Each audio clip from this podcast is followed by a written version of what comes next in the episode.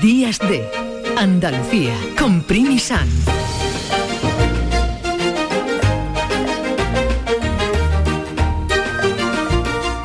Ahí se quedan nuestros compañeros de informativos con María Luisa Chamorro preparando pues el siguiente boletín que se llegará dentro de una hora. ¿Cómo están? Muy buenos días.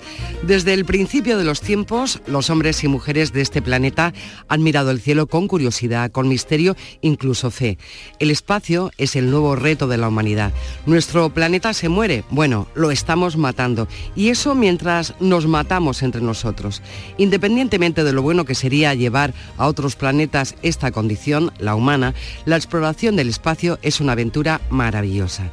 Esta semana se celebra la Semana del Espacio y desde este programa vamos a conocer las actividades que se han organizado y la importancia que tiene Sevilla y Andalucía en la investigación y en la industria aeroespacial.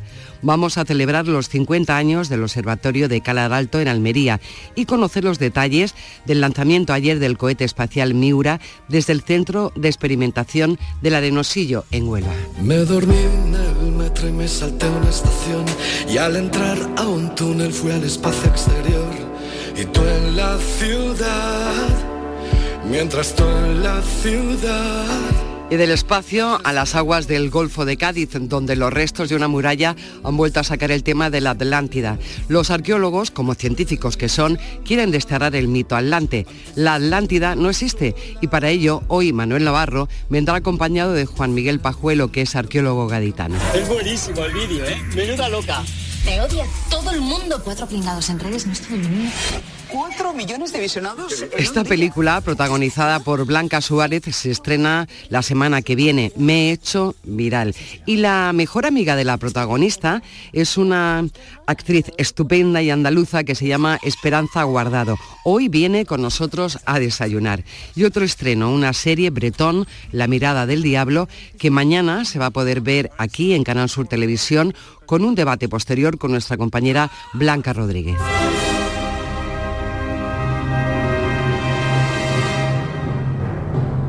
Volveremos al espacio con Juan Luis Artacho para recordar películas fundamentales con naves espaciales, eh, falta de gravedad, exceso de gravedad y si hay algo que nos llevaríamos a otro planeta es el flamenco. Lourdes Galvez nos invita a celebrar el 65 aniversario de la Peña Juan Breva. María Chamorro, Juanjo González, José Manuel Zapico, el equipo de Días de Andalucía y empezamos porque la vida pasa de momento. De momento, la vida pasa de momento. De momento, aquí todo es de momento. De momento, la vida pasa de momento.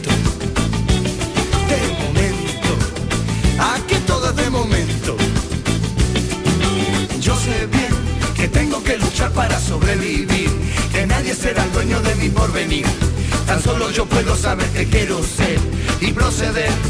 Puede ser que viva de ilusiones que yo fabriqué, que tenga en los bolsillos solo arena y fe, pero del aire no me puedo alimentar y esa es la verdad.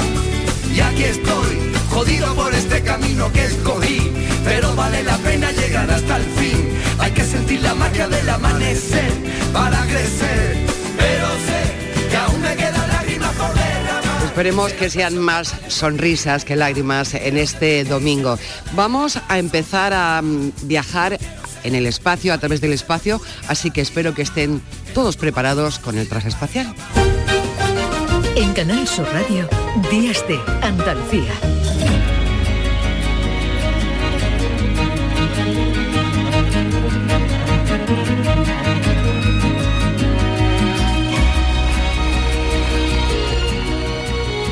Sevilla lo tiene todo para convertirse en la capital aeronáutica y aeroespacial del sur de Europa. Y es que Sevilla ha sido elegida para albergar la sede de la agencia española que va a funcionar en el edificio del Centro de Recursos Empresariales Avanzados, en el CREA. En Andalucía, el CESID está apostando muchísimo por la investigación astronómica y astrofísica. Cuentan con varios centros de investigación. Está el Instituto de Astrofísica de Andalucía, con sede en Granada, y el Centro Astronómico Hispano en Andalucía, el Observatorio de Calar Alto, que precisamente cumple 50 años. Hay una tradición aeronáutica en Sevilla. De hecho, alberga uno de los principales polos aeronáuticos europeos en torno a Airbus y también su industria auxiliar y las capacidades científicas y tecnológicas que tiene su universidad. Sevilla es una de las siete ciudades españolas que se suman a la Semana Mundial del Espacio, un evento promovido por la Organización de las Naciones Unidas, la ONU, que se celebra del 4 al 10 de octubre en más de 90 países. Eh, precisamente en Sevilla se aporta el 30% de las actividades que se van a celebrar en toda España en esta edición. ¿Por qué se elige estos días? en torno al, mes de octubre. La ONU pensó que había que tener en cuenta dos fechas claves en la carrera de la humanidad para conquistar el espacio. El día 4 de octubre se recuerda que en 1957 fue cuando se lanzó el satélite Sputnik 1 y el 10 también de un mes de octubre, pero de 1967, se firmó el Tratado sobre Principios para la Exploración y Utilización del Espacio. Con todo este preámbulo, ¿qué les parece si saludamos a José Chu Ferreras, que es el coordinador del foro Espacio Sevilla? José Chu, buenos días, muchas gracias por atendernos en domingo. Hola, buenos días. Me ha encantado de estar aquí con vosotros. Bueno, hablamos del espacio como la gran aventura de la humanidad. Y realmente Sevilla está, y Andalucía, muy bien posicionada. Ayer mismo, luego hablaremos de ello, lanzamos el primer cohete con tecnología netamente española.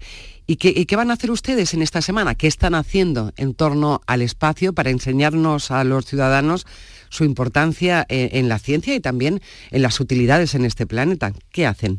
Pues Mira, el, bueno, en principio el, el, foro el foro del espacio lo que se hace es adherirse a la Semana Mundial del Espacio. Entonces, durante esta semana, del 4 al 10, como has dicho, eh, pues realizamos muchas actividades que están organizadas de forma bastante, bueno, totalmente voluntaria y altruista por todas las entidades que trabajan el espacio en Sevilla. estoy hablando de empresas, asociaciones, administraciones. Entonces, tenemos un total de unas unas 40 actividades que tratan de, comunicar a la ciudad lo que se está haciendo en el espacio porque, por desgracia, es bastante desconocido en Sevilla la aportación técnica y científica que se está haciendo de importancia a nivel mundial al espacio desde Sevilla. Yo creo que no, solo los sevillanos, los lo andaluces en general, realmente no, no tenemos conciencia de la importancia que ya se tiene. Iba a poner un ejemplo, José Chu. Eh, un ejemplo que, mira, pues mm, tenemos aquí en Sevilla, tenemos una empresa que es la encargada de certificar gran parte de los componentes que salen al espacio. Sin la certificación y el visto bueno de esos componentes, a los condensadores, conectores que llevan los satélites, eh, pues de la NASA y de otros países, sin esa certificación esos no pueden llevar esos componentes en las naves espaciales. Es una empresa sevillana que está en el, polígono Cartuja, en el Parque Tecnológico de Cartuja. Eh, luego tenemos también Aerópolis. Aerópolis es un, con el CAPEC, es un centro de investigación puntero en robótica espacial y en otra serie de, elementos espaciales. Y eso pasa desapercibido a la ciudad y se está generando mucho empleo en torno a, al sector espacial. Es uno de los motivos por los que la Agencia Espacial Española ha venido a Sevilla, porque hay un ecosistema espacial muy potente y como bien dices, desconocido no solo aquí en Sevilla, sino en Andalucía. Bueno, también va a ser la sede de esta reunión europea en torno al espacio en las próximas semanas. Está eh, el foro, el Congreso Iberoamericano del Espacio y también esa reunión de ministros europeos en torno al espacio. Eh, bueno, todos los responsables en materia de espacio de distintos países se van a reunir en Sevilla. ¿Qué es lo que más le interesa a los ciudadanos? Cuando, porque es curioso, tenemos mucha mitología sobre el espacio, eh, está en, en las películas, en la aventura, en, fin, ha estado siempre muy próximo a nosotros, a la mitología, pero mm, desconocemos mm, bastante de lo que está pasando ahora mismo en la investigación. ¿Qué otra actividad podemos ir a Sevilla a disfrutar estos días que nos expliquen un poco eh, qué significa ir al espacio hoy? Mira, pues hay hoy, por ejemplo, en, en el hall de la Escuela de Ingenieros, pues hay una, unos talleres sobre cómo, cómo se plantea el cultivo en la Luna de, mm, para cuando tengamos una base en la Luna. O tenemos pequeños alpinistas, pues también hace una serie de, de talleres que tienen que ver con el papel de las investigadoras en la conquista del espacio. Es un tema interesante y es que la presencia de la mujer entre los técnicos investigadores es, es, todavía muy pequeña. Entonces, hay una serie de actividades en la semana que tratan de mostrar a las chicas que también pueden hacer una carrera profesional interesante en este, en este ámbito. Se está celebrando hoy y eh, junto, bueno, empezó ayer un hackathon. Un hackathon es juntan eh, se juntan jóvenes universitarios y en grupos de cuatro se les plantean retos que tienen que resolver durante dos días y luego hay una especie de concurso. Y en la Casa de la Ciencia tenemos la exposición Gaia que también es de entrada gratuita. Eso hoy. Mañana y pasado hay conferencias, ya si bien, aunque se mantienen también la exposición Gaia y alguna otra actividad, van más dirigidas ya a sectores más especializados, no a la población en general. En esta, ¿De qué van a hablar en, en, estas conferencias? ¿Cuáles son los temas más importantes ahora de prioridad dentro de lo que es la aventura espacial? Mira, hay bueno, hay uno muy interesante, a mí me parece por lo menos muy interesante, que es el papel que va a cumplir el ejército, eh, que es el ejército del aire y del espacio, en, en, en la potencial de, digamos, el desarrollo espacial de, en, en, Andalucía, bueno, en Andalucía y en España, ¿no? Luego tenemos también eh, lo que es el planteamiento de, del de qué va a ser el futuro del, del, turismo espacial, en la que Andalucía tiene también un papel importante. Ha habido un congreso en Málaga hace unos días relacionado con esto. Eh, Qué curioso porque se, ha hablado de turismo espacial y también de turismo submarino, ¿no? Ha sido como Efectivamente, dos cosas que está bien enterada. Sí. ha sido muy, Son los límites, ¿no? Los límites. Sí, pero claro, eso ese tipo de turismo eh, está ahora mismo en, manos de una minoría tan pequeña, o sea, además de minoría es muy selecta y, posiblemente se nos escape a la inmensa mayoría de, los habitantes de este planeta, ¿no? El pensar llegar al espacio mm, para hacer turismo, ¿no? No, no te quepa duda de eso. Lo que ocurre es que la inversión, bueno, es gente muy adinerada y la inversión que hacen en esto al final redunda en el crear tecnología y en avanzar en investigación en tecnología. Eh, eso es el, digamos, sería eh, la visión un poco más positiva del asunto, pero sí es cierto que es una actividad dirigida únicamente a, élites, ¿no? la posibilidad de, subir al, espacio para, sí, para, para pasar un, un rato, porque de momento hablamos de un rato. José Chu, de un rato no, no, quería, quería, ya que apuntaba por ahí, ¿no? Cómo a veces la investigación nos lleva, una investigación sofisticada nos puede llevar a tener un beneficio aquí en, la Tierra. Eso ha pasado también con todo lo que tiene que ver con el espacio, con, eh, con la investigación aeroespacial, porque muchas de las cosas que se están probando eh, son útiles también aquí en la Tierra. Bueno, es que no solo son útiles, ahora mismo son parte de nuestra vida cotidiana más absoluta. La utilización del Google Maps, te hablo, o de la telefonía móvil por la que estamos hablando ahora mismo, o ya a nivel un poco más concreto la utilización del microondas, el papel de aluminio. Hay un montón de, de materiales y de, digamos, subproductos de la investigación espacial que se están aplicando a, a la vida cotidiana. Entonces, es investigación muy tecnológica, muy exigente, pero luego la traducción a, nuestra utilización es muy grande. Y ahora mismo el, el papel de, de la tecnología, no de la tecnología, de la investigación espacial, tiene, tiene mucho que ver también con el cumplimiento de los objetivos de desarrollo sostenible. Se están mejorando temas de agricultura a través de los satélites artificiales de producción agrícola o bien climático, eh, meteorología, mm, digamos que la investigación espacial y el resultado lo tenemos mm, impregnado en nuestra vida cotidiana. Así es. José Chu, muchísimas gracias por habernos acompañado esta mañana. José Chu Ferrera es coordinador del Foro Espacio, Espacio Sevilla y también de las actividades que se están desarrollando por la Semana Mundial del Espacio. Muchísimas gracias y nada, seguiremos en contacto para saber cómo pues va ese futuro en el espacio, ¿no? Muchísimas gracias a vosotros también. Ground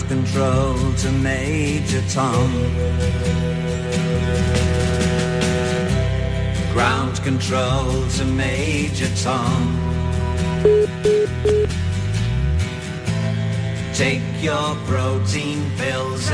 Y es que hablando del espacio no podría faltar David Bowie y este tema que siempre asociamos cuando hablamos del espacio. Comentábamos al comienzo de este programa que hoy íbamos a celebrar algo muy importante que es el aniversario, los 50 años del Observatorio de Calar Alto. Está con nosotros Emilio Alfaro, que es el comisario de una exposición de la que también vamos a hablar ahora, de las actividades de Sevilla, pero que también está en el comité de celebración de los 50 años del Observatorio de Calar Alto y es un gran científico andaluz. Emilio, bienvenido, buenos días. Buenos días y encantado de estar con vosotros. Bueno, estábamos hablando del espacio, de todas las actividades que se han organizado con motivo de la Semana del Espacio y creo que es el comisario de una de las exposiciones fundamentales, Gaia, ¿no? Gaia es una misión espacial que está actualmente todavía volando y está todavía mandando datos, se lanzó en 2013 y que está midiendo precisamente la distancia y los movimientos en el cielo de 1.800 millones de objetos. Es quizás la misión espacial más prolífica y que abarca una mayor cantidad de objetos jamás enviada. Eh, España, sobre todo la Universidad de Barcelona y aquí también en Granada y otros grupos que formamos una red de explotación de Gaia en España, eh, estamos muy involucrados en cómo extraer la información científica de esos datos.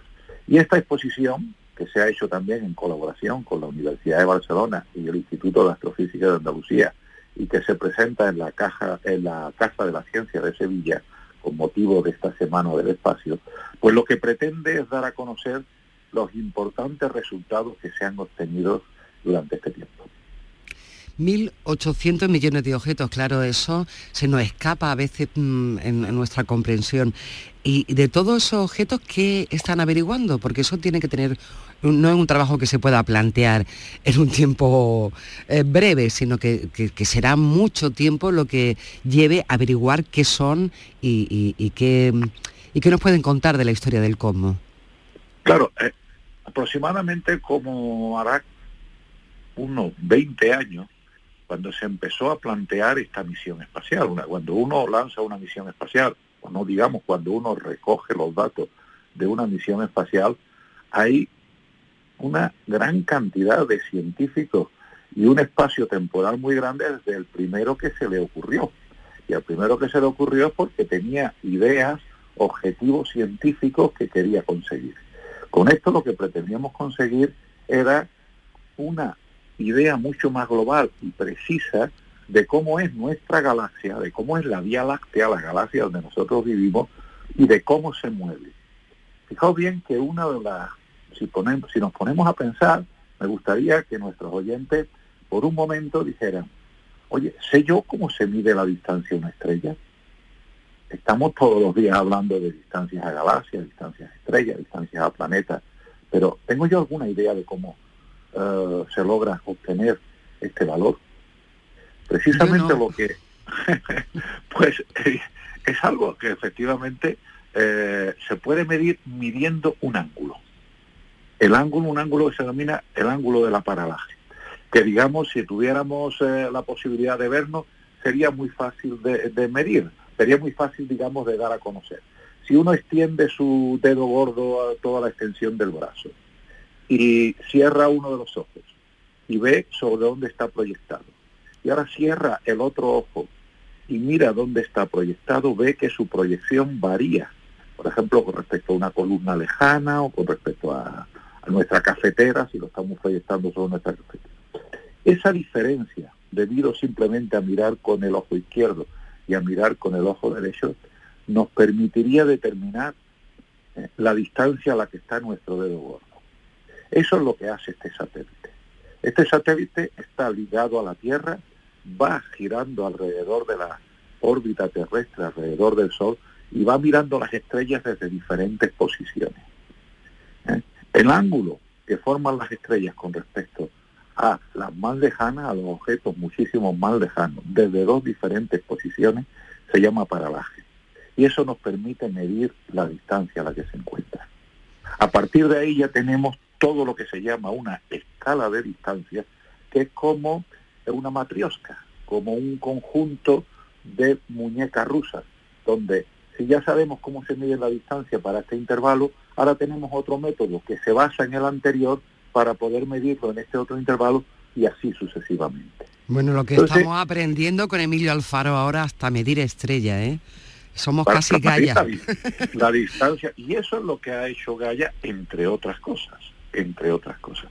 Y por lo tanto, bueno, podría decir que es actualmente eh, la, misión espacial más prolífica en el sentido incluso de producción de artículos, aunque esto puede algo que está hoy en discusión, si el número de artículos producidos representa de verdad algo interesante o no, o, si hay, digamos, ahí siempre, pues, como diría yo, eh, alguna ganga y no todo es mena.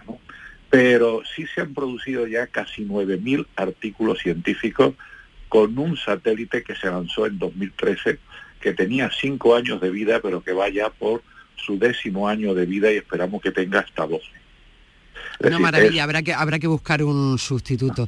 Queríamos también, Emilio, hablar de, ya que estamos hablando del espacio y de mirar estrellas, del Observatorio de Caral Alto, que cumple 50 años, y este eh, gran telescopio tiene mucha importancia porque ya sí que pertenece a España, empezó siendo alemán hace muchísimos años, 50, y ahora ya es propiedad, podemos decir, de todos los españoles, ¿no?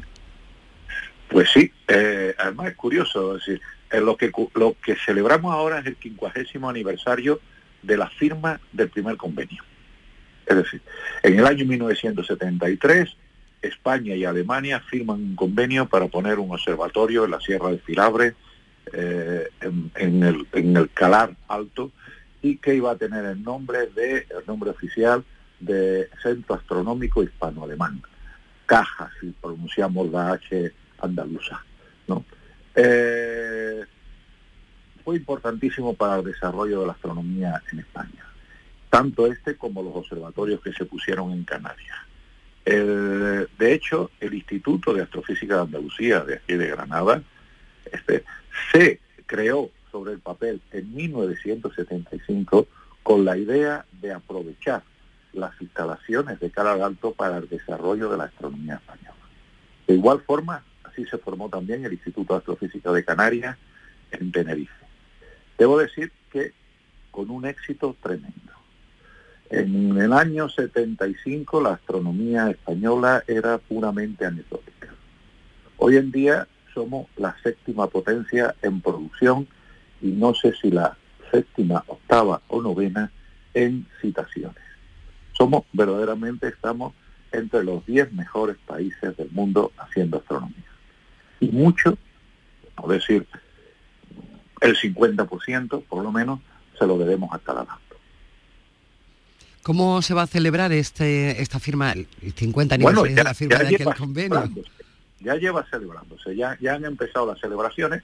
Las celebraciones están teniendo principalmente lugar en la ciudad de Almería, que es quien acoge, bueno, la provincia que acoge al Observatorio de Alto, donde tanto la Diputación como el Ayuntamiento, como la Universidad de Almería, la Universidad a Distancia eh, y diversos eh, entidades particulares de, la propia ciudad están participando de una manera muy activa en que esta celebración sea, eh, pues eso, un, jubileo. Claro, la importancia que eh, tiene realmente, es que tiene mucha importancia.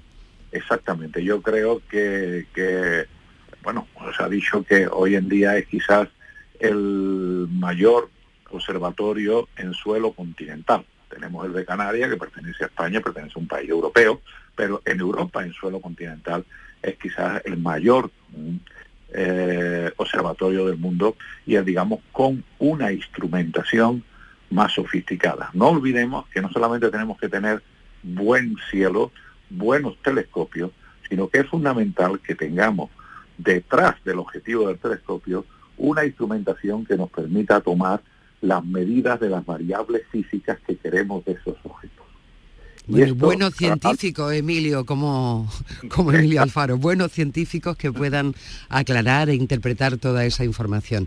Queremos agradecerle a Emilio Alfaro que haya dedicado un poquito de esta mañana del domingo a estar con nosotros para hablar, para apuntar algunas cosas importantísimas, como esa tradición que hay en, Andalucía en torno a la observación, tener el Observatorio Astronómico de Caral Alto, el Instituto de Astrofísica de Andalucía en, Granada y también eso que nos ha contado de Gaia y los 1.800 millones de objetos que está observando.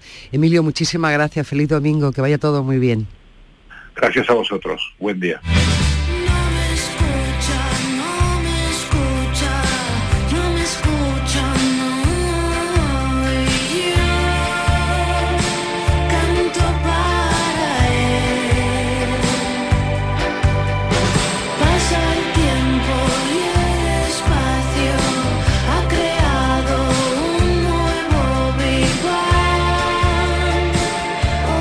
Ayer fue un día muy grande en la carrera espacial española y andaluza, porque desde el Centro de Experimentación del Arenosillo, el CDEA, el principal campo de pruebas instrumentado para experimentación de vehículos aeroespaciales del Ministerio de Defensa, salió ese Miura, Miura 1, que es el primer microlanzador privado español y, también europeo.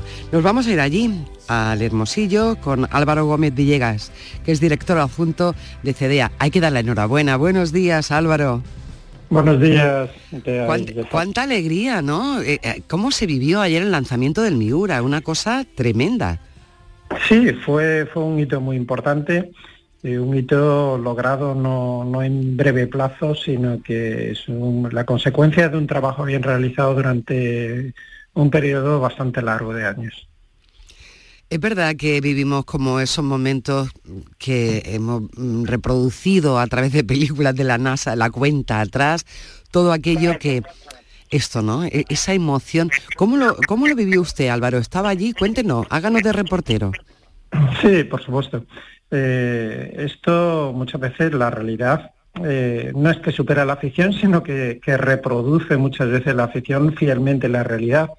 En este caso, eh, fue exactamente como, como, lo que nosotros estamos acostumbrados a realizar, llevar adelante una cuenta atrás eh, con unos parámetros de tensión bastante elevados y, bueno, a lo largo de esa cuenta atrás ocurren muchos hitos eh, y van pasando los hitos uno tras otro. En este caso, la cuenta atrás del lanzamiento del caso del Miura 1 engloba 18 horas continuas de ejecutar procesos hasta llegar al punto el que vimos todos, el T0 a las 2 y 19, donde se, se logra el lanzamiento, básicamente. Mucha alegría y, como decía también, mucho esfuerzo. Eh, ¿Qué es el Miura 1? Porque ya conocemos su nombre, ya sabemos que por fin estuvo ahí cerca del espacio, pero ¿qué significa?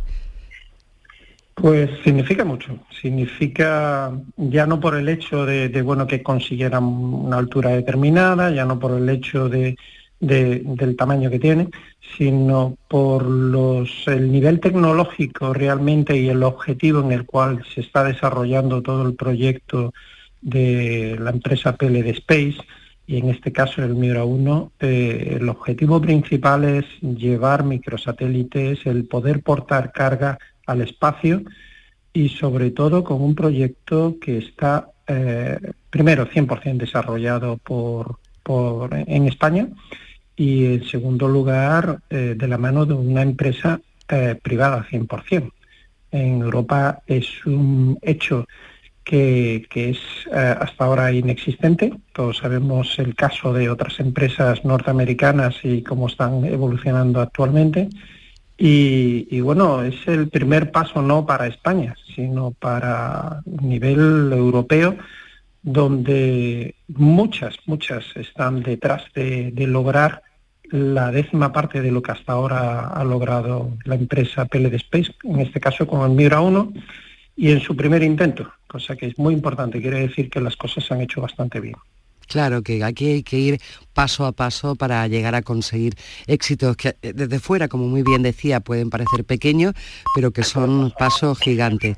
Bueno, ya que estamos hablando del arenosillo, creo, bueno, que no es no hay un centro nacional con esa experiencia y conocimiento como los que ustedes tienen allí, aparte de, que es una zona estupenda para el tipo de lanzamiento como el que se produjo ayer. ¿Qué es eh, CDA? Cuéntenos. Sí, por supuesto. Eh, nosotros, hombre, para, para, la mayor parte de, los oyentes, pues posiblemente les suene como algo nuevo, algo que ahora de pronto ha aparecido, un puerto espacial que está en el sur de España. El Arenosillo empezó a lanzar cohetes en el año 66, en 1966, o sea, tenemos ya 58 años, 57 años de historia eh, eh, desde allí se han lanzado más de 600 cohetes actualmente. Eh, lo único que evidentemente los niveles tecnológicos son distintos. como decíamos antiguamente, pues prácticamente se, tiraban pues petardos de alta potencia, eran sistemas que han llegado muy alto, pero eran con, con objetivos sobre todo meteorológicos, estudios de las capas bajas de la atmósfera. La aeronautica nace en el año 66 con un contrato de la propia NASA, precisamente, dependíamos totalmente de los americanos.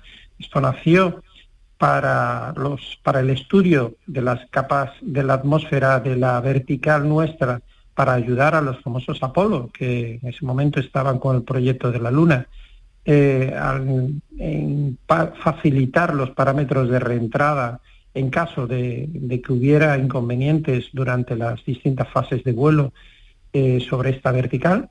Y así nacimos. A partir de ahí se ha llevado a cabo muchas evoluciones del centro de ensayos del Arenosillo, en sentido de que, bueno, eh, a raíz de que la red satelital en el mundo pues empezó a ser bastante grande, eh, los estudios de las capas altas de la atmósfera dejaron de ser de interés por parte de, del lanzamiento de cohetes de, de, corta duración, por decirlo de alguna forma. Todo eso lo estudiaban ya los propios satélites y se estudiaba con globos y otros medios.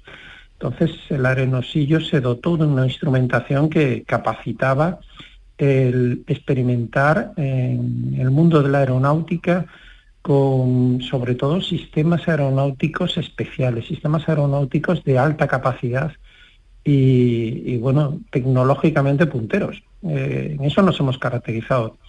El INTA es un órgano autónomo del Ministerio de Defensa, eh, también somos organismo público de investigación y como tal trabajamos tanto para la defensa como para el ámbito civil, prácticamente quizás bastante más para el ámbito civil. Afortunadamente. Afortunadamente, exactamente.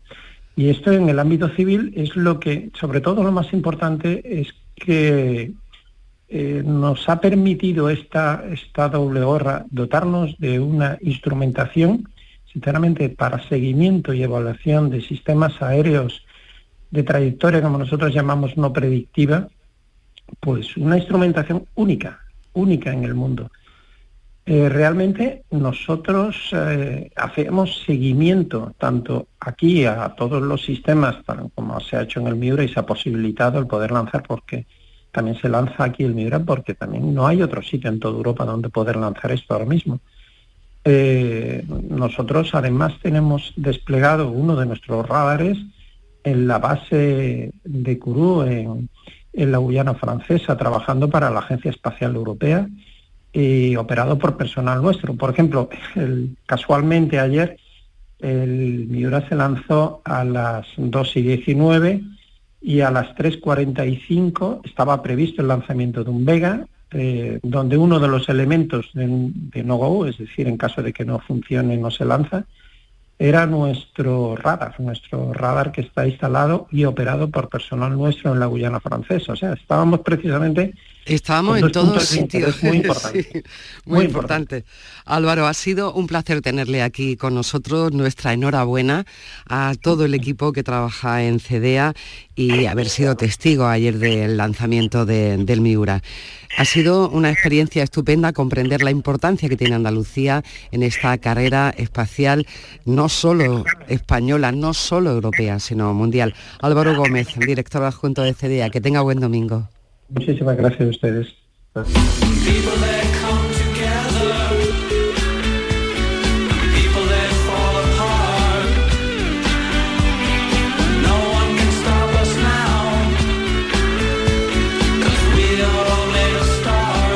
Menudo paseo nos hemos dado hoy por el espacio con esa impronta andaluza de la que nos sentimos tan, tan orgullosos.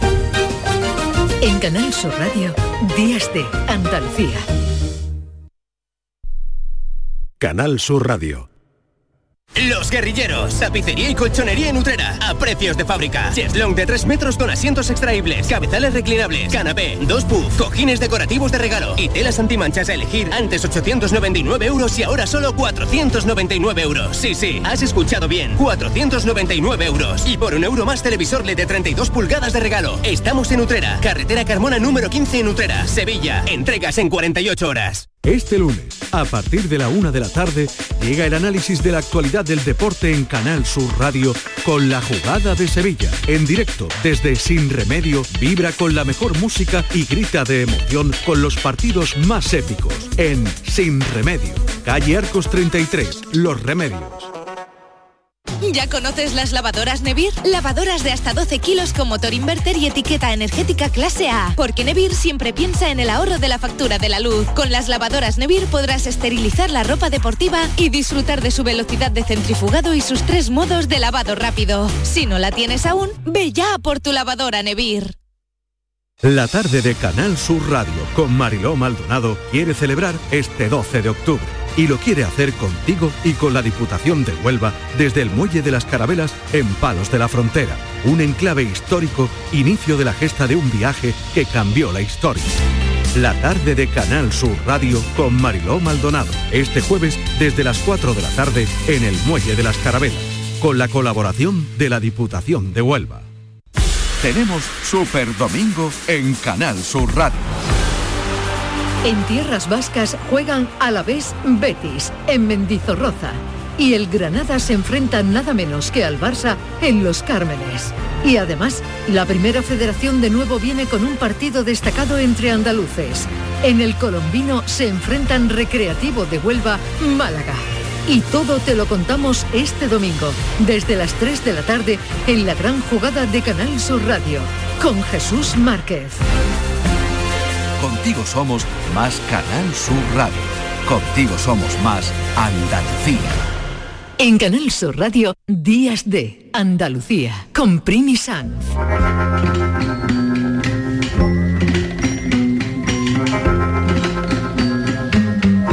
Esta mañana hemos invitado a desayunar a una actriz andaluza, cordobesa, que lleva muchísimos años haciendo cosas en, en Madrid, como la mayoría de, de la gente de la, del arte y la interpretación. Y la hemos invitado a, a desayunar, de hecho está tomando cafito. ¿Qué tal el café? Pues está muy bien, un poco calentito, pero está bien, está bien. Bueno, está con nosotros Esperanza Guardado y está aquí porque la semana que viene, el día 11, se va a estrenar una película en la que participa y es una película que promete ser viral. Bueno, de hecho se titula Me he hecho viral y, y no sé qué papel hace en él, Esperanza. Pues mira, la protagonista es Mabel y yo soy una de las mejores amigas de, de Mabel que va a ayudarla en este camino de ser viral y todas las cosas que te pueden pasar cuando, bueno, cuando hay móviles por, por medio y te pasa algo un poco escabroso. Bueno, ¿y cómo ha sido trabajar con Blanca, con Blanca Suárez, con- eh, trabajar en la película? Pues mira, ha sido maravilloso. Yo la verdad es que mm, lo disfruté, me quedaba un poco en shock.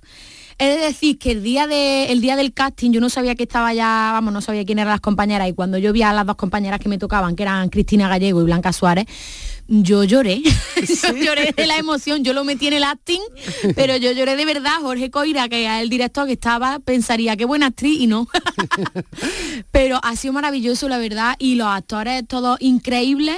y bueno, he aprendido, he aprendido muchas cosas. Pero Esperanza, tú tienes muchísima experiencia ya. Mira, te vimos en lo de Bridget John de Triana, con la gente de Malviviendo, que ahí fue como tu entrada viral en el, mundo de la, de la, interpretación. Te hemos visto en series tan diferentes como El secreto de Puente Viejo o La peste. Eh, te hemos visto en la película Dolor y Gloria de Almodóvar, o sea que tu trayectoria es impresionante. Sí, bueno, a poquito a poco, con papelitos siempre pequeñitos, secundarios, un poquito, ya cada vez un poquito más, un poquito más, un poquito más, hasta que hemos llegado aquí a la película. Lo más importante es que se te sigue emocionando, ¿no? Sí, claro, no es que el día que yo me deje de emocionar mm, me pongo a hacer otra cosa. ¿Cómo, ha sido ese cambio? Porque tú tienes mucha referencia en Andalucía, en Córdoba, con tu familia, eh, con nuestra forma de vivir. ¿Cómo, ¿Cómo ha sido ese proceso de desarraigo? Ay, ese proceso en el que todavía me encuentro, porque a, ver, a mí Madrid siempre me ha gustado mucho y me ha llamado mucho. Es verdad que yo cuando terminé mi carrera de arte dramático no me fui directamente a Madrid, sino que estuve un año en Sevilla, que fue cuando empecé a trabajar con David Sainz en Malviviendo y también hice yo la Brilla de Triana, los cortos y todo eso. Y ahí estuve trabajando mucho en el underground. Y llegó un momento en que yo dije, mira, yo ya quiero, yo ya quiero vivir de esto. ser profesional. Claro, yo ya quiero vivir de esto bien. Y entonces me fui a Madrid y voy a hacer ahora seis años en Madrid. Y la verdad es que me encanta, Madrid tiene cosas chulísimas, porque es una ciudad que está muy abierta a la cultura, porque... pero yo he sido llegar aquí a Málaga. Y, yo tengo los ojos, me los verá, no me lo verá la gente que me está escuchando, pero yo estoy mm, brillosa, brillosa, porque es que el aire es diferente, no sé, la gente Andalucía... ¿Qué te voy a decir? Yo todos los días digo, ay, no me saldrá a mí algo en Málaga, algo en Sevilla, que yo Algo en Córdoba, en tu algo Algo en Córdoba. Yo es que soy muy, de Sevilla, muy de Málaga, Málaga por la playa que me encanta. Yo de chica iba a Torró a veranear y en Sevilla, claro, viví unos años muy buenos de la profesión. Ha sido una escuela de actores y actrices andaluzas impresionante, ¿eh? Sí, sí, sí. Es que hay mucho talento en Andalucía. O sea, a mí Andalucía me parece... Es que es una una, que no me sale la palabra ahora mismo, pero una caterva de gente buena que hay siempre en todos los ámbitos culturales y, artísticos que, claro que es que no me extraña. Tú tienes, Esperanza, muchísimos registros, ¿eh? porque te hemos visto en cosas muy mm. diferentes. ¿Dónde te sientes más cómoda tú? Pues no sabría decirte. Ah. Más que con el género, con, con, unos directores, con un guion. ¿Qué es lo que a ti realmente te hace ponerte bien, no? A mí lo que me hace ponerme bien es un buen equipo. O sea, un equipo en el que yo me sienta segura, en el momento en el que yo me siento segura, ya me da igual, ya me da igual todo. En el momento en el que yo entro, buenos días, buenos días, y hay buen rollo y gente con ganas de trabajar y que estamos en la misma onda, ya creo que todo lo demás me importa poco.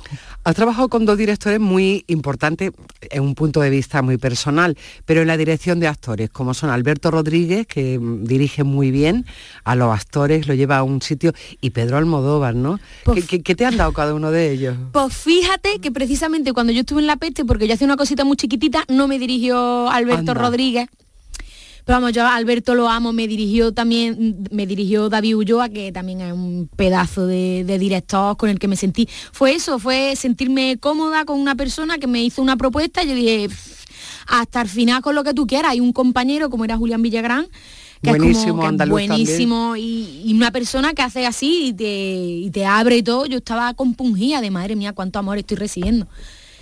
Pero claro, no fue con Alberto. Pero hemos coincidido Alberto y yo y hablamos una vez en los ASECAN del año 2020 o 2019 tuvimos la, oportunidad de charlar y la verdad que, bueno, deseando que alguna vez me pueda Claro, queda mucho, a los dos queda mucho. ojalá, ojalá volver a coincidir trabajando, la verdad. Y con Pedro, como fue también una cosita muy chiquitita, sí que tuve, tuve también poco, poco, pero vamos, aquello fue increíble. O sea, yo llegar allí a un al set de rodaje, verlo por allí, luego cuando él finalizó el rodaje me invitaron a toda la fiesta. y eso fue una experiencia, vamos, y el, no sé, hablas con él, bueno, pues tú te puedes imaginar. Bueno, Esperanza mm, guardado para que se... Porque tu cara la vemos y la reconocemos enseguida. Eh, el hacerse un nombre... el hacerse un nombre poco a poco. ¿Qué, es lo que más te gusta del cine? Porque mira, desde fuera muchas veces el cine parece que todos son eso. Son fiestas, eh, son momentos de glamour. Luego la, eh, la, parte, la cara B del cine es duro, ¿no? A mí, para mí la cara B del cine es la cara A. Es la que me gusta. De hecho, pues sí, pues ir a una fiesta de vez en cuando está muy guay, pero yo que ni veo barcos, ni me gusta mucho salir por la noche, que yo ya a las 10 de la noche estoy bostezando, a mí lo que me gusta es la cara del cine, que es levántate a las 6 de la mañana o antes, porque las recogidas son súper tempranas, y ponte a currar, a currar, a currar, y, y lo que más me gusta del cine es el equipo que se hace. Normalmente yo por lo menos en todas las producciones que he estado, siempre se hace una familia. Y eso es como si de repente fuera niño cada, cada vez que va a un nuevo rodaje. Niño adoptado, claro. ¿no? claro, pero es como si estuviera yendo a los campamentos de verano. Es un campamento constante en el que, bueno, pues, pues mm, pasan cosas, como pasan en todos lados, mm, te revientas a currar, pero hay una familia y hay como una emoción constante que a mí lo que más me gusta, yo creo, del cine. Bueno, lo que estamos deseando es verte en esta nueva película que se estrena ya dentro de muy pocos días, el día 11, y, ya no me acuerdo cómo se llama tu personaje. Fanny. Y Fanny. Vamos a ver en, Fanny en Mecho Viral, a ver qué... Que además hablo en andaluz. Qué bien eso, ¿no? Sí, ya está cambiando la cosa. Yo siempre llevo mi propuesta de hablar en andaluz a tope, en cordobés y me gustó mucho que me lo respetaron en la peli, siendo en, nadie es andaluz en la película, mi personaje es andaluz, pues porque yo soy andaluza y vivo en Madrid, pues porque mi personaje no va a ser una andaluza que vive en Madrid. Y yo eso lo quiero decir siempre, que actores podemos trabajar con nuestro acento. Ya lo creo. Bueno, no sabes la alegría que nos ha dado que viniera a desayunar hoy aquí con nosotros. Muchas gracias. danza gracias a ti, mucha suerte y mucho éxito, ¿eh? Muchas gracias, igualmente. Te, vemos en unos días en el cine. ¡Viva!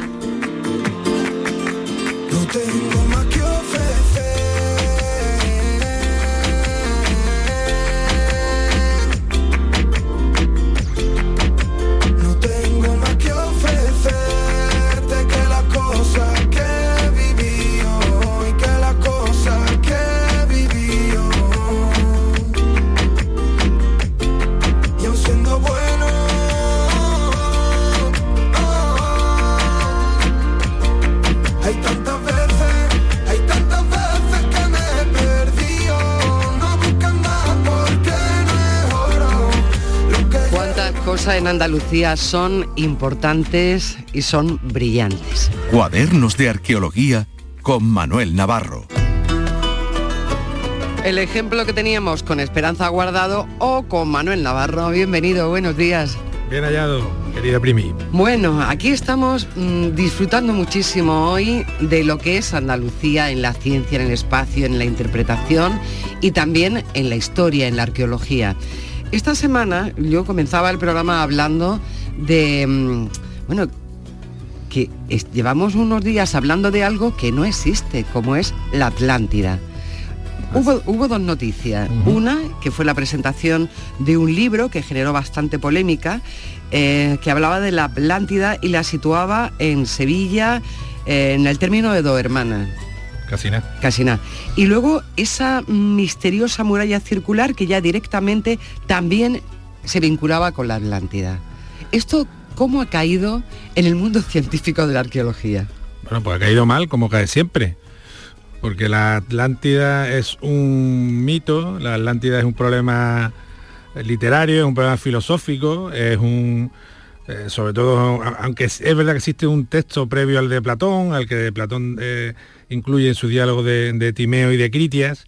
Hay alguna, alguna antecedente de, una historia parecida en el Egipto Medio, pero esto es un tema que ya en época de Platón, los propios coetáneos del, filósofo, eh, empezando por Aristóteles, eh, entendían que era una figura eh, alegórica, que Platón había utilizado la Atlántida y había intentado darle apariencia de realidad simple y llanamente porque intentaba hacer un texto de carácter moral, de carácter político y plasma un mundo ideal eh, que termina estropeándose porque sus habitantes abandonan la virtud y, se dan un poco a la mala vida y eso y a los excesos y, eso es lo que provoca la destrucción eh, diluvio mediante o tsunami mediante de la, de la Atlántida. Lo que pasa es que es un mito muy acomodado que los defensores, que bueno, algunos yo creo que lo hacen porque se lo pasan bien, otros tendrán otros intereses.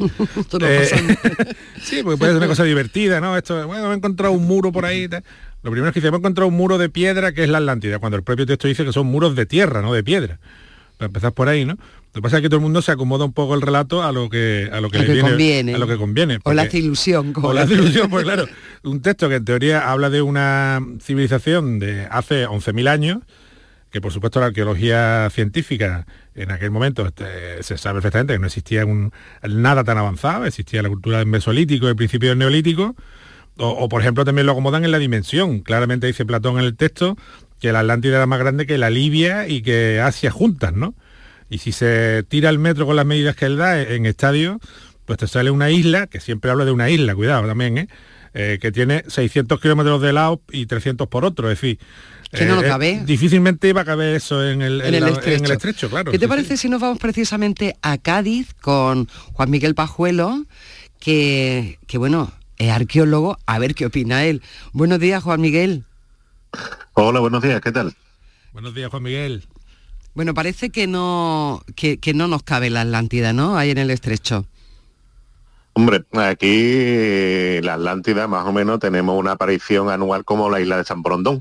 Entonces suele aparecer una vez al año eh, por diferentes intereses, desde supuestos nuevos descubrimientos hasta, eh, pues en este caso como la última noticia, eh, alguien que ha hecho una maravillosa serie documental y que pretende seguir haciéndolo. y aquí se dicen, mm, Juan Miguel, aquí por ejemplo se dicen cosas como que aparecen estructuras eh, regulares, ¿no? Porque en la, naturaleza no aparecen rocas de manera regular, lo cual es completamente falso, ¿no? Cualquier geólogo de primero o estudiante que nos escuche sabe que las diaclasas, por ejemplo, son naturales y son de forma eh, regulares, son de forma ortogonales, con lo cual es que se va cebando eh, una inexactitud, por llamarlo de manera benévola, sobre otra, y, vamos uniendo una con otra y al final tenemos a la, la Atlántida en Corea del Río, claro. Claro, pero, hay, aquí este algo... el signo de nuestro tiempo es que hay algo que, tiene mucho atractivo, que es la mitología. Quiero decir, está claro que alguien, alguien va a comprar esa idea, ese libro, eh, eh, ese titular. Claro, porque el, mito es muy sugerente. Es verdad que durante la antigüedad se abandona y durante la Edad Media, pero es verdad que desde el siglo XV vuelve a estar eh, sobre, sobre la mesa y sobre todo con el, descubrimiento de América se dispara el, el, asunto de la Atlántida y hay enormes libros, teorías, especulaciones, entre ellas la, la Atlántida Canaria, que hizo fortuna en su época también, hasta tal punto que, por ejemplo, un arqueólogo malagueño, Miguel Such, que falleció, que falleció en el exilio en, en Colombia después de la, de la guerra civil, hizo durante los años 20 o 30, ya no recuerdo exactamente la fecha, una refutación geológica de la Atlántida. Este señor se entretuvo en demostrar que geológicamente era imposible que hubiera un continente de la dimensión que se dice en, los diálogos de Platón, hundido en el océano Atlántico, ¿no? Es decir, que ya la cosa viene de lejos, ¿no? Como dice Juan Miguel, es una aparición anual como la isla de San Barandal, ¿no? Eh, es cierto que, es que también, en este caso en particular, de los últimos tiempos, también vivimos en una época de, verdad líquida, vivimos una época además muy de fake news, muy de, de, construir lo, que ya hemos construido y de que, de, como me han dicho más de una vez, que es la arqueología oficial y, yo nunca mandé un carnet, eh, la verdad, y nunca me entendí exactamente bien lo, que es ese término oficialista, como si cuando tú sales de la universidad juraras y perjuraras que solamente iba a contar una verdad, ¿no? nosotros somos plenamente libres de, de, hacer las cosas, sin embargo nos sigue sorprendiendo que, que, se, que se gasten enormes recursos eh, hombre, a menos que se quiera, tenga previsto recuperarlo, en buscar algo que hace mucho tiempo que sigue existiendo en el campo del mito, pero no la realidad. Y sin embargo, por ejemplo, tenemos espacios tan contundentemente reales como lo que es el templo de Hércules, y sin embargo, eh, no hay una mm, una inversión, un, un, proyecto de búsqueda real, por ponerte un, uno de los ejemplos de los cientos de ejemplos que podríamos hablar de la, de la arqueología eh, real, entre comillas, de, la propia península ibérica y de Andalucía en particular. No hay unanimidad entre los arqueólogos, me ha parecido entender. O sea, ¿hay, hay algún compañero que, que desde los científicos mm, esté a favor de la Atlántida? Eh, por ejemplo, hay algunos libros de salieron que están firmados por gente que ha hecho la carrera. Es la unanimidad científica de la academia es la no existencia. Simplemente porque no existe ninguna prueba material ni física. Lo que pasa es que siempre, como estaba comentando antes Manuel, pues gente que se sube al carro y de hecho ha habido disertaciones muy científicas desde el siglo XVI en adelante, especialmente una desde el Renacimiento, buscando esa idea, aunque mm, desde luego hasta ahora no apareció ninguna, ninguna prueba real que pueda afirmar eso. Yo mm, coincido plenamente con Juan Miguel. Mm, yo, como sabéis, llevo muchísimos años tratando estos temas y hablando con arqueólogos a diario, y la verdad es que todos lo toman en general como una cosa un poco, perdón por la expresión, pero un poco magufa, ¿no? Es decir, o sea, la mayoría de los arqueólogos no, no, no, no consideran ni siquiera la remota posibilidad, porque como decía Juan Miguel, en ningún caso ha aparecido nada que, ninguna prueba material que, que dé pie a pensar en la existencia de algo así, de algo que Juan Miguel me corregirá, pero que en, el texto de Platón se presenta casi como una sociedad del, hierro o, del bronce, en un momento que como decía al principio, estamos en el, en el Mesolítico que están todavía, eh, vamos, que están todavía cazando venados por ahí corriendo en esa época. Pero, pero que no solamente eso, sino que la arqueología se dedica a estudiar la cultura material del ser humano. Es decir, y, esto, y esta, esta supuesta cultura atlante debería haber dejado una cultura material propia. Claro, y no hay resto, no hay, no hay ni rastro, no hay nada. no hay, no hay por ejemplo, En, el texto de, Platón se dice expresamente que van miles de mercaderes de otras naciones a la Atlántida a mercadear. ¿Cómo eso no iba a dejar un rastro en algún sitio? en el resto de naciones que mercadeará porque habrá un intercambio de productos. Sin embargo, somos capaces de encontrar productos de Egipto a lo largo de toda Europa, a lo largo de toda África, incluso en Asia. Es más, durante el siglo XVIII y XIX se han hecho eh, específicamente cronologías gracias a los hallazgos de esos elementos egipcios que después se cuentan en las tumbas, que las tumbas reales, esas tumbas además tienen su cartucho, es decir, ante la materialidad y la realidad de la investigación y de ese filtrar todos los granos de arena del universo para poder tener conocimiento, el mito de la Atlántida queda relegado a un total y absoluto negativo en el espacio. Lo que pasa es que mm, luego está el deseo de, encontrar aquello inencontrable, el deseo de buscar lo que son la El Dorado, el deseo de llegar más allá de la siguiente colina. Claro, estamos hablando de mitología, pero, pero Juan Miguel y también Manuel os pregunto, y ese intento también de vincular, que yo ya creo que, aunque no tengo gran conocimiento, pero vincular eh, los tartesos con la Atlántida, porque también se ha hecho de alguna manera pues, en alguna ocasión. Sí, sí, porque ahí existe también la tentación grande de, de dar continuidad a unos periodos históricos sobre otros, lo cual en muchas ocasiones, de una cultura a otra, eh, no tiene nada que ver, ha habido eh, hiatos entre medias eh, y por ejemplo ha pasado en el suroeste de la península entre la edad del cobre de Valecino a la Concepción y el, bronce posterior, hay, hay vacíos grandes, esos autores y, Juan Miguel me corregirá si, si no es así, y entonces ya pues para colmo nos inventamos una civilización que es la precursora y madre directa de otra que es Tartesos, que todavía a día de hoy ni siquiera sabemos demasiado bien qué es y que es una, es una, civilización emergente que está en fase de estudio. Por lo menos hay restos. Es una cultura, sí, ahí hay restos, hay restos, pero bueno, si los ponemos muy exquisitos, pues mm, hay autores que niegan la existencia también, ¿no? Eh, quiero decir, que de una cosa que no existe a una que está en duda.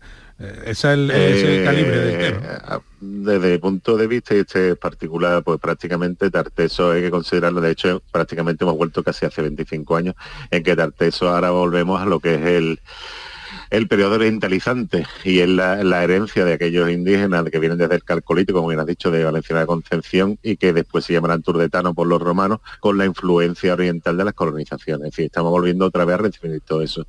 Pero Tarteso, el intento vuelve a lo mismo, es la historiografía a lo largo del siglo XIX, eh, a la cabeza de Schulten, que al mismo, al mismo tipo o al mismo nivel de Sliman, que como Sliman supuestamente y que todavía no está claro, había encontrado lo que es Troya, pues entonces Schulten se viene aquí a encontrar Tarteso, a encontrar, esa ciudad que ya, que, claro, exactamente. Es más, cuando llega, por ejemplo, a Cádiz, los eruditos de aquí, es decir, los historiadores de aquí, pues un poco se ríen a su espalda, pues mandando cartas a la Academia de Bellas Artes, porque se va un día detrás del castillo de San Sebastián en la Caleta, y en un corral de pesca dice, pues aquí está Cádiz.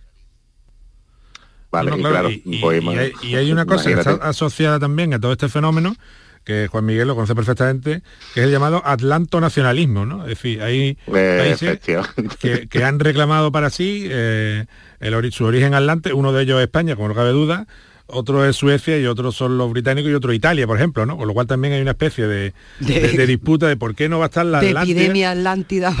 Sí, que es como el chiste aquel del que iba al médico y decía que, tenía muchas moscas en la cabeza, ¿no? Y decía el médico, pues no me las tire a mí, ¿no? Fue algo así, ¿no? Bueno, yo creo pues que de alguna manera habéis contribuido a sentar una idea que tiene que quedar clarísima. Está el mito y está Atlántida. No hay nada más. No hay nada más, efectivamente. Así es. Efectivamente. Además yo ah, cuando estaba ahí hablando con, con Manuel, una de las cosas que yo soy más Dagarta me gusta mucho más el centro de la tierra, las tierras huecas y sobre todo porque un libro magnífico de Julio Verne que por lo menos te damos una vuelta por allí. Anda que no. Juan Miguel Bajuelo, ha sido un placer tenerte aquí hoy con nosotros en Días de Andalucía y Manuel Navarro, lo mismo te digo, verte, un placer siempre. Igualmente, muchas gracias. Nosotros vamos al informativo de ahora de las 10 de la mañana. Y, y, nada, seguimos con más cosas en días de Andalucía. De momento, la vida pasa de momento Aquí todo es de momento, de momento. La vida pasa de momento, de momento. Aquí todo es de momento. Yo sé bien que tengo que luchar para sobrevivir, que nadie será el dueño de mi porvenir. Tan solo yo puedo saber que quiero ser.